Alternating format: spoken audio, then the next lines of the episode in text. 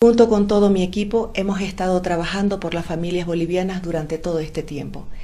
Y dado que en la última semana muchos de ellos dieron positivo al coronavirus, me hice la prueba y también he dado positivo. ¿Cuál fue la última exposición pública de la Presidenta? Con gente. Antes de posesionarlo a Oscar Ortiz fue a la policía. Sí. ¿Cuánto es la exposición que tiene la Presidenta para dar positivo? Pero no por una crítica, ¿ok? A ella. Porque yo creo que la más protegida dentro de todo el entorno es como cuando juegas ajedrez, ¿no? Proteges al reino. La más protegida es ella. Ahora, ¿cuánto de irresponsabilidad ha habido en el entorno para que la Presidenta se enferme? ¿Sabes por qué te digo esto? Escuchaba su declaración ayer, veía su video, lo vi varias veces, me apenó verla enferma. Más allá de todo, esta enfermedad tiene un problema, que es absolutamente mental, el shock.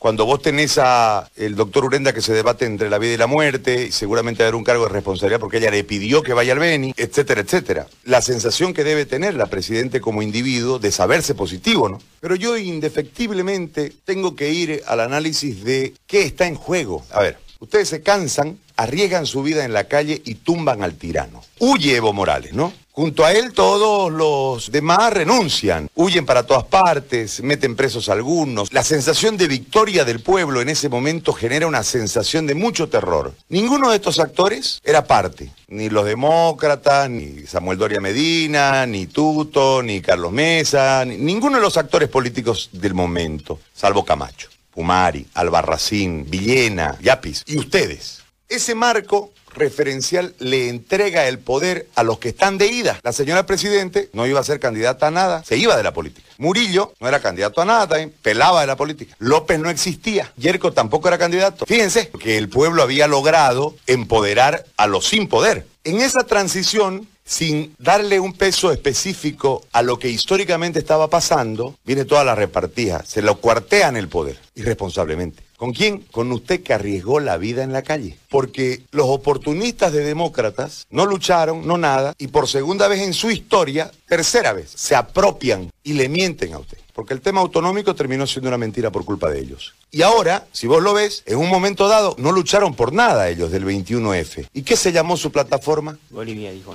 Hoy qué se llaman juntos.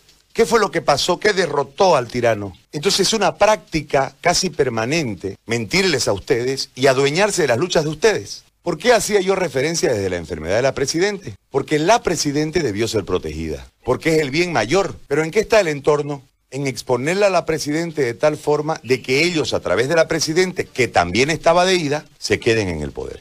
Ahora, ¿qué pasaría si la Presidente enferma y agrava? La lucha de ustedes está al bombo. Ella es la transición, pues. ¿Qué pasa si se te enferma y agrava? Asume copa.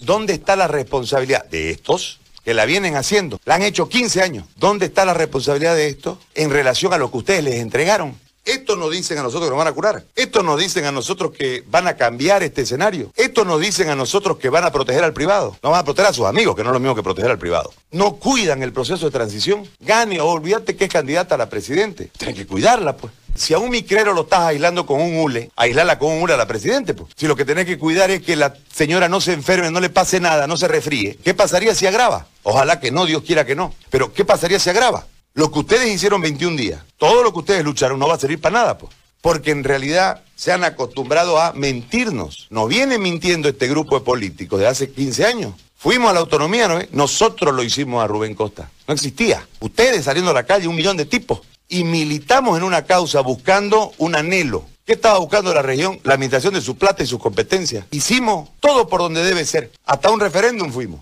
No hubo, ¿no? ve? Nos quitaron la bandera. La práctica política es jugar con ustedes y hacerse el vivo con ustedes. ¿Quién es el más vivo de la política boliviana? Ortiz, pues. Hizo referéndum, todo, fue presidente del Senado, ¿no? De ahí se recicló, no tuvo pega un poquito, se metió de asesor de la, de la gobernación, le hicieron un cargo, ¿te acuerdas? No sé qué me acuerdo. Canciller de la gobernación, no me acuerdo. Ran, ran, ran, ran, ran, ran, ran, y fue yendo. Resulta que hoy gobierna. Ortiz, el 4% de esta, ciu- de, este, de esta votación no es...